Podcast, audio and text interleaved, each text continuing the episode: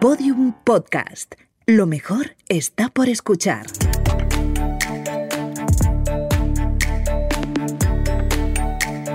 Historias de vida. Un podcast del Observatorio Vodafone de la empresa. Con Macarena Berlín.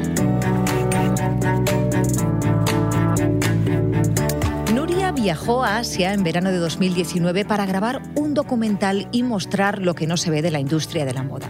Ese viaje le abrió los ojos y volvió a Eibar con un proyecto en la cabeza, crear con su mejor amiga Sofía una marca de moda sostenible, respetuosa con el planeta y que pudiera competir con las grandes marcas.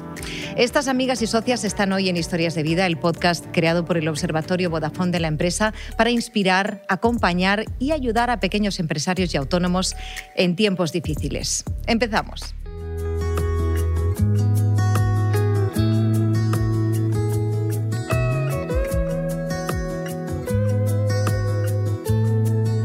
Qué barbaridad. Vaya amigas valientes. Nuria y Sofía, bienvenidas. Muchas gracias. Muchas gracias. Bueno, a ver, porque claro, ¿cómo estáis? ¿Cómo va el negocio? Esta primera pregunta que siempre hago, pero yo creo que es todavía más importante. Enseguida vamos a comprobar por qué. Eh, pues bueno, nosotras lanzamos hace poquitos meses, pero estamos muy ilusionadas con el proyecto y bueno, a pesar de ser la época que es, pues andamos a tope, así que contentas. Bueno, ¿cuál de las dos me cuenta qué es rollo y cómo se hacen unas zapatillas con maíz? Rollo es una marca de moda sostenible que concretamente empezamos haciendo zapatillas. Zapatillas hechas, pues sí, con maíz, con piña, con neumático reciclado, pero bueno, o sea, nosotras hicimos una búsqueda de materiales donde pues encontramos materiales hechos a base de residuos pues, de maíz, pero bueno, que tienen una parte de maíz y otras partes de poliéster reciclado, por ejemplo, o están hechas, por ejemplo, el de piña está hecho de 98% piña, pero son las fibras de la piña que al final de ahí se puede hacer una tela. Nosotros vamos consiguiendo materiales que vamos descubriendo y ya luego pues hacemos la zapatilla.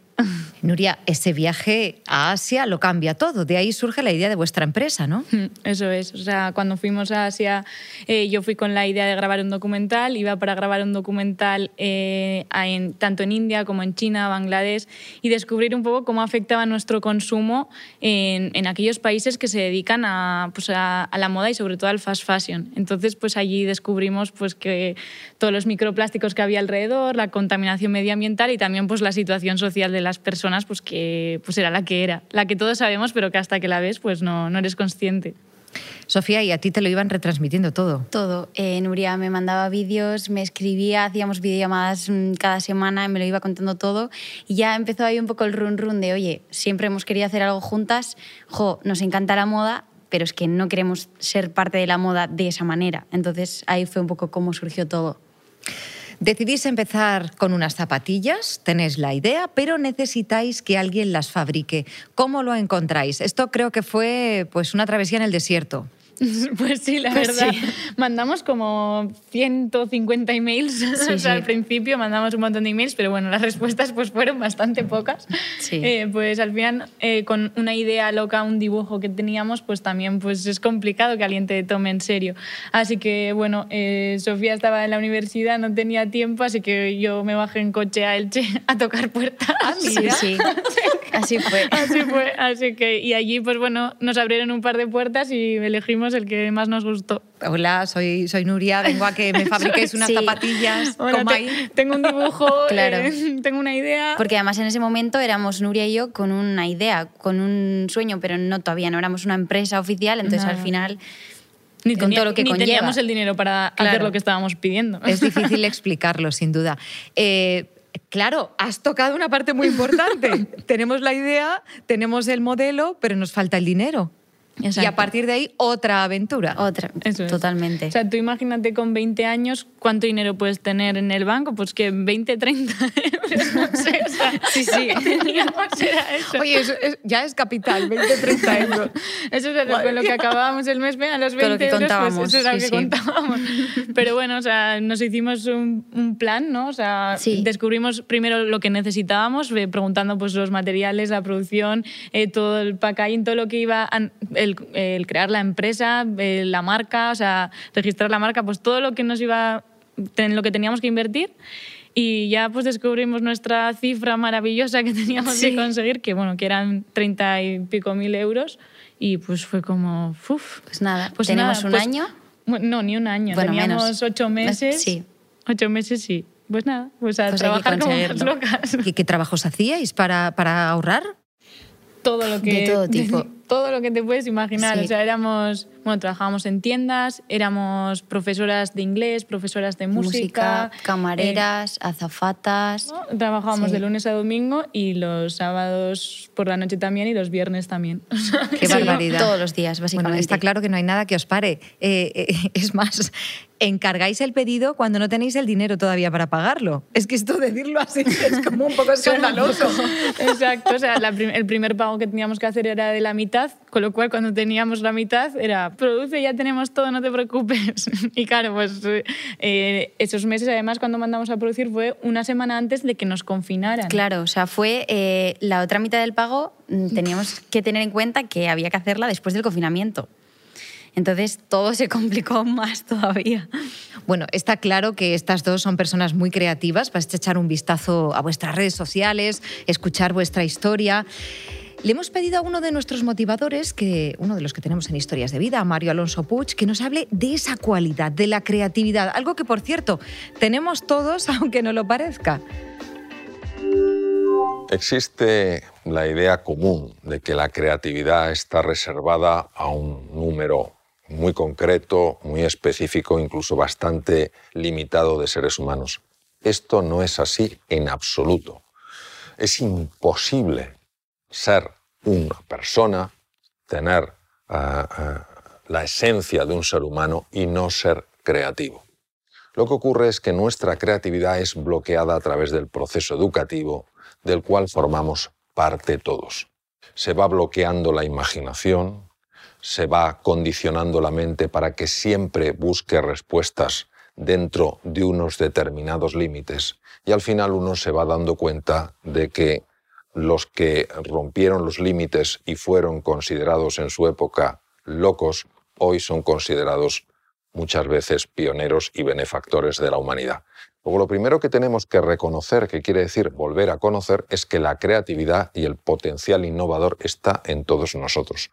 No depende de la empresa, no depende del sector en el que trabajes, depende de tu naturaleza como ser humano. ¿Cuál es el principal bloqueo de la creatividad? Es el miedo. Es el miedo, sin duda. Sabemos que el miedo bloquea las partes del cerebro, las regiones del cerebro más involucradas en el proceso creativo. Por tanto, todo lo que sea superar el miedo implica aflorar la creatividad.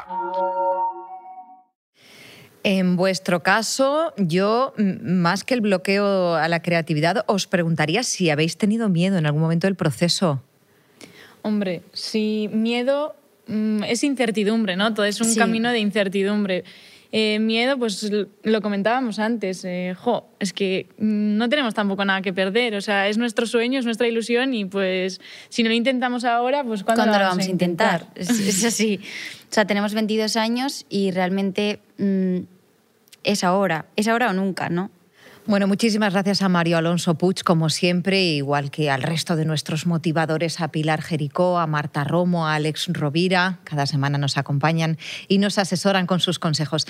Quiero que conozcáis ahora a Emilio Colomina. Él es el fundador de la fábrica de camisas, una sastrería de camisas a medida que con la tecnología pues no solo ha conseguido ser más moderna, sino también más rentable. Yo creo que uno de nuestros valores diferenciales a la hora de, de la fabricación y de, bueno, desde que el cliente entra a la tienda hasta que, hasta que se le entrega la camisa y se va satisfecho, es un poco la aplicación de la tecnología que hemos hecho, de eh, todo está calculado a- al dedillo. Entonces nosotros los procesos que hemos implementado para la toma de medidas, tanto físicamente como tecnológicamente en el ordenador, está, está todo muy, muy estandarizado. Incluso tenemos un software hecho a medida para nosotros, el cual nos avisa cuando hay una, una, una medida que considera que no debería estar ahí porque se sale de los, de los límites estándares, pues nos avisa. Eh, tenemos la trazabilidad absoluta de dónde está cada camisa, de si ha habido una incidencia, con lo cual el cliente llama para preguntar por su camisa y le encanta que, le, que sepa, que, que, que vea, que sabes dónde está su camisa y en qué estado está. Si hay una incidencia, se la avisa. O sea, entonces, todo eso son procesos estándares que hemos, que hemos implantado a lo largo del tiempo. Nosotros tenemos eh, implantado, eh, los softwares que tenemos implantado eh, nos permite que cuando un cliente queda satisfecho con la camisa que le hemos hecho, nosotros todos los patrones de los clientes están digitalizados. Eso quiere decir que están en, en un ordenador y en un servidor de seguridad y, y esos patrones se pueden ser utilizados a lo largo del tiempo, con lo cual una cosa muy cómoda que tenemos es que los clientes pues, eh, que, ya, que ya se han hecho camisas con nosotros, mmm, le replicamos las camisas. O sea, vienen, eligen el tejido y se van. Y tardan cinco minutos. Te estaba viendo, Sofía, ¿qué asentías? No sé si, si, te sonaba mucho todo lo que estabas escuchando, esa importancia de la tecnología, de estar pegada, de, de, de atender a las necesidades. Claro, yo creo que es muy importante eh, ahora, sobre todo en el cliente y nosotras que vendemos online, estar muy pendiente de, mm, pues eso, pues en el caso de dónde están las zapatillas, cómo le llegan, de qué manera le llegan, eh, estar en continuo contacto con los clientes, creo que eso es súper importante. Pues este vídeo completo lo podéis ver en el observatorio Vodafone de la empresa, este y otros muchos más, con ideas muy útiles. Estás escuchando las historias de vida de autónomos y pequeños negocios como el tuyo, con Macarena Berlín.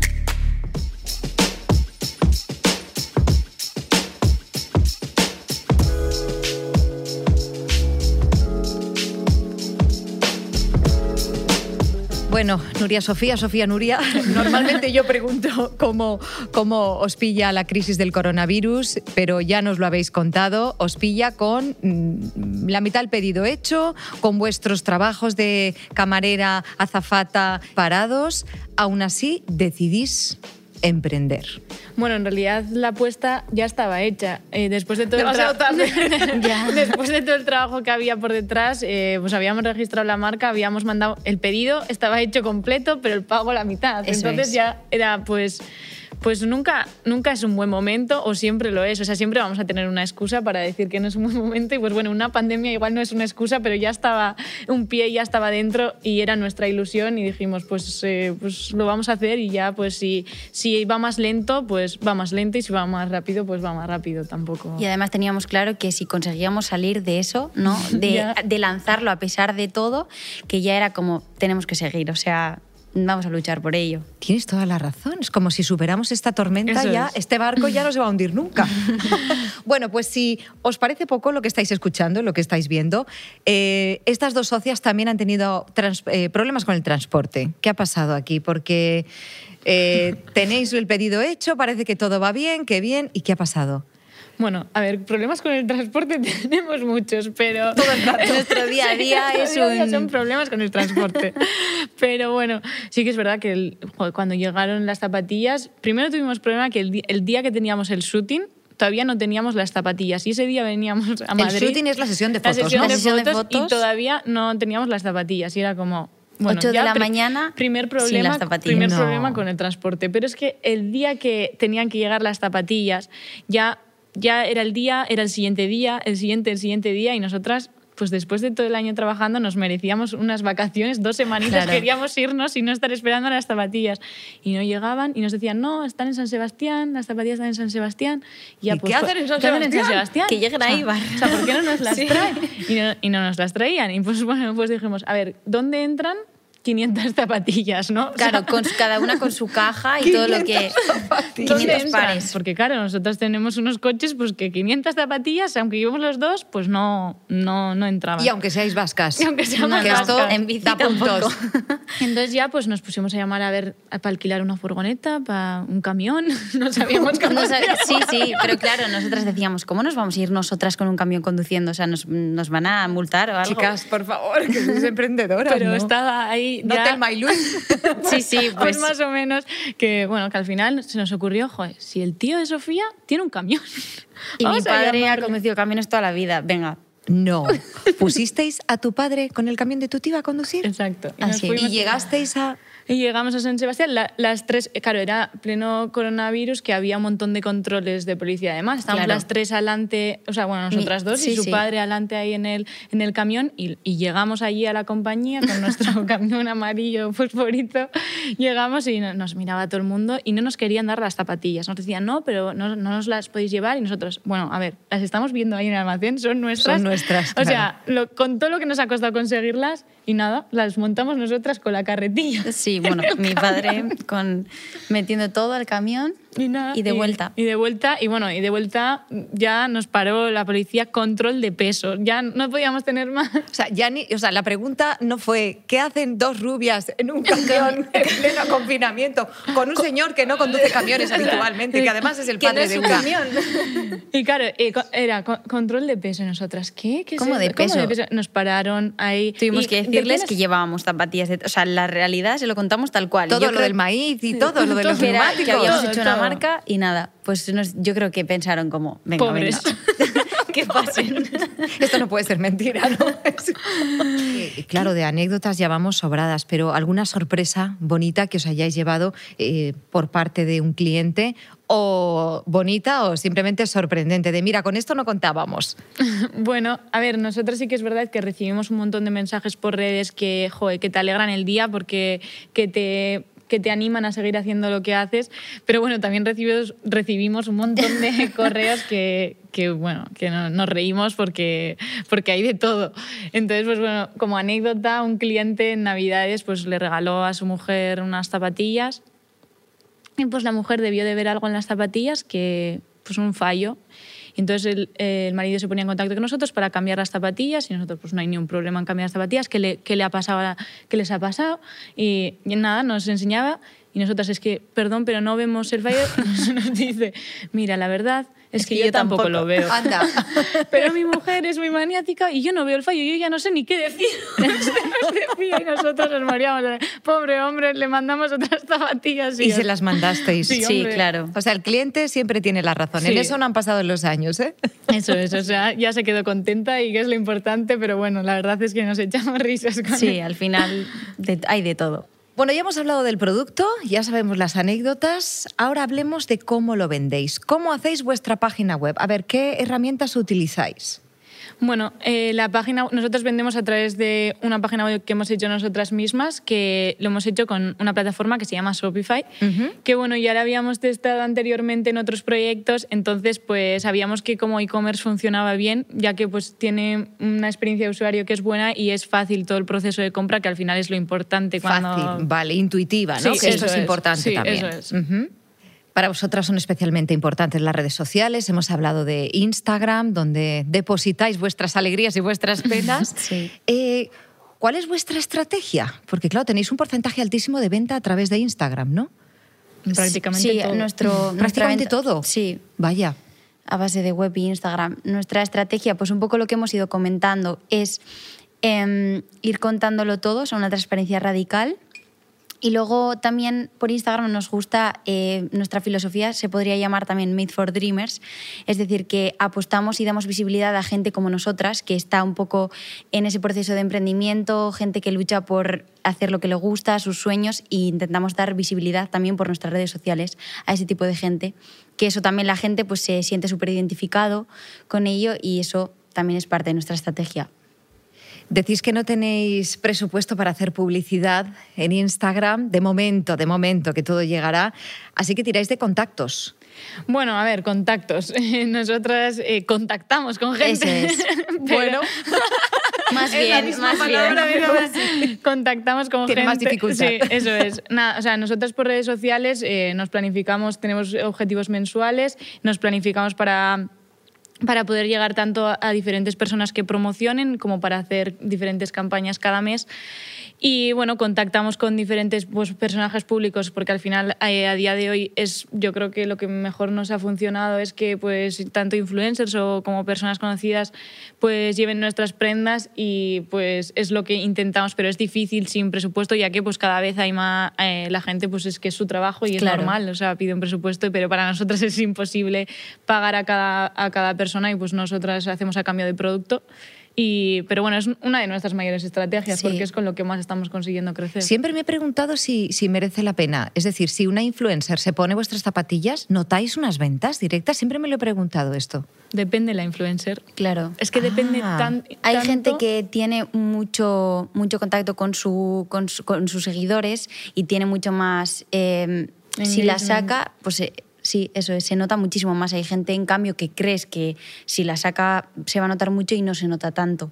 Eso depende muchísimo de la persona. la fidelidad que tengan sus seguidores es. con ella, con ella o con él. O sea, nuestras zapatillas unisex intentamos encontrar tanto chicas como chicos y, o sea, se nota mucho si es un personaje muy cercano con su con, con sus seguidores, que tiene mucha confianza, que transmite esa confianza, pues sí que se nota esa repercusión. Eh, a nivel de venta se nota, pero sobre todo a nivel de, de seguidores, o Sí, sea, de visu- de de visu- de visibilidad. Eso es. Ujú, ujú. Claro que también es importante. Claro. Bueno, yo no soy influencer, no tengo muchos seguidores, si no me las pondría porque las zapatillas molan un montón. ¿Y notáis que aumentan las ventas dedicándole más tiempo a las redes sociales?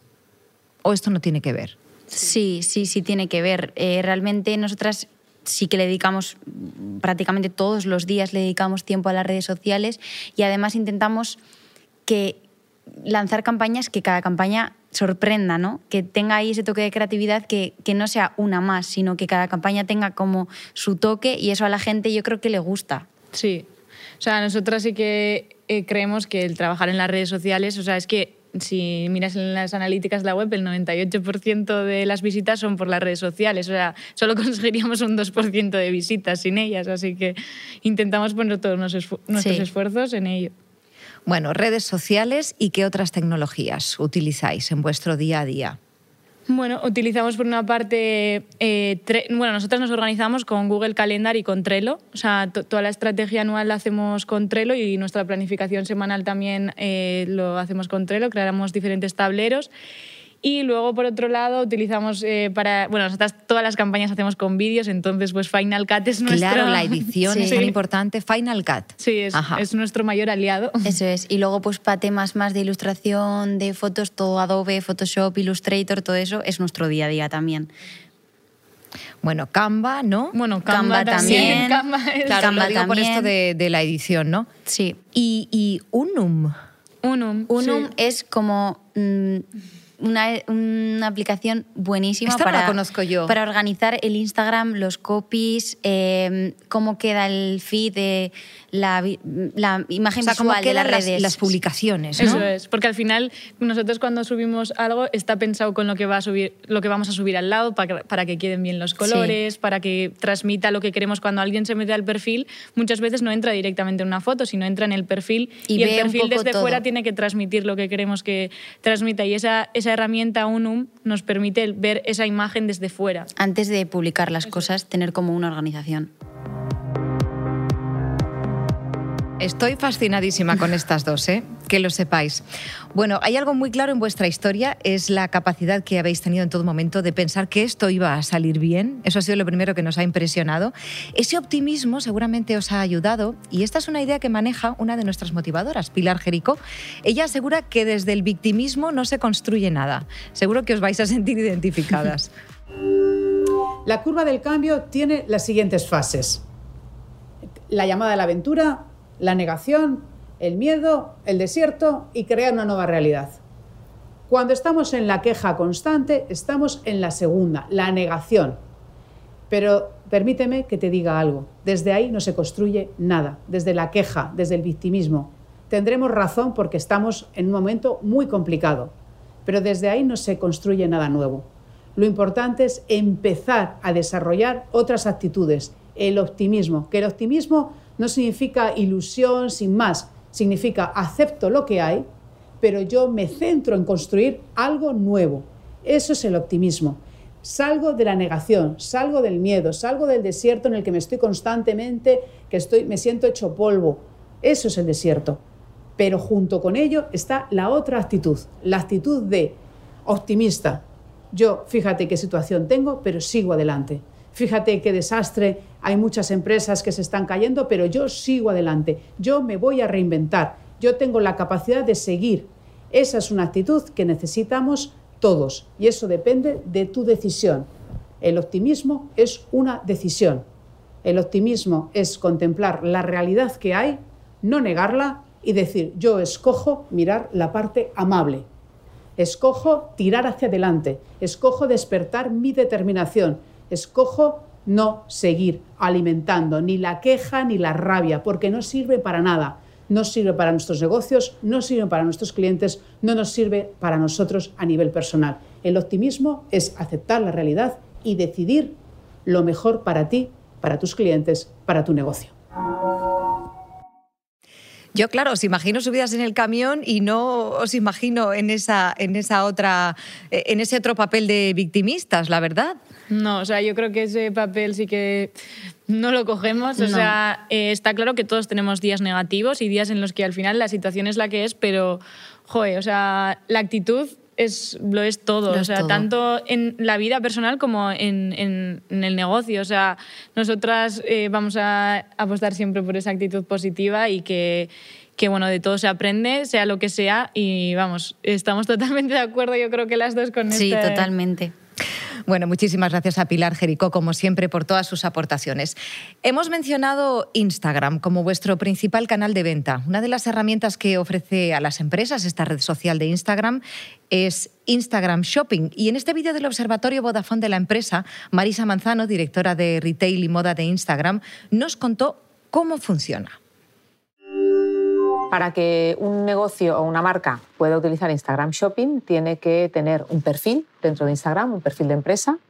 Tiene que tener además el catálogo de producto dentro de, ese perfil. Ese catálogo de producto tiene que ser evidentemente un producto físico para que pueda maximizar y aprovecharse del uso de Instagram Shopping esa página con ese catálogo eh, de producto eh, lo verifica, lo certifica el equipo de Instagram para saber que está todo bien y a partir de ahí ellos pueden etiquetar los productos dentro de sus eh, páginas, de sus fotos.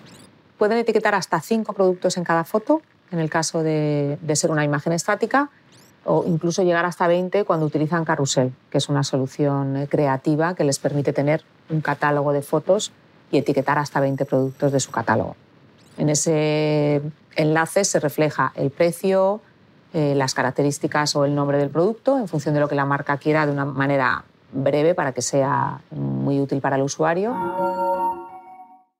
No sé si os pareció complejo haceros con esa herramienta.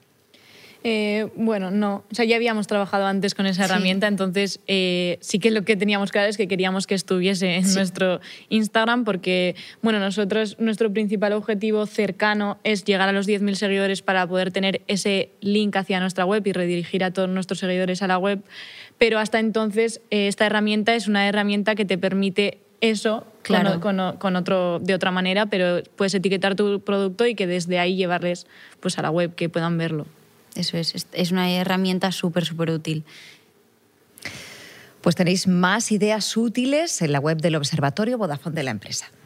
Aquí va la pregunta más difícil de nuestro encuentro. Si tuvierais que quedaros con un momento de vuestra aventura, ¿con cuál os quedaríais? Pues la verdad es que es una pregunta muy difícil. yo con el cambio, vamos, lo tengo clarísimo.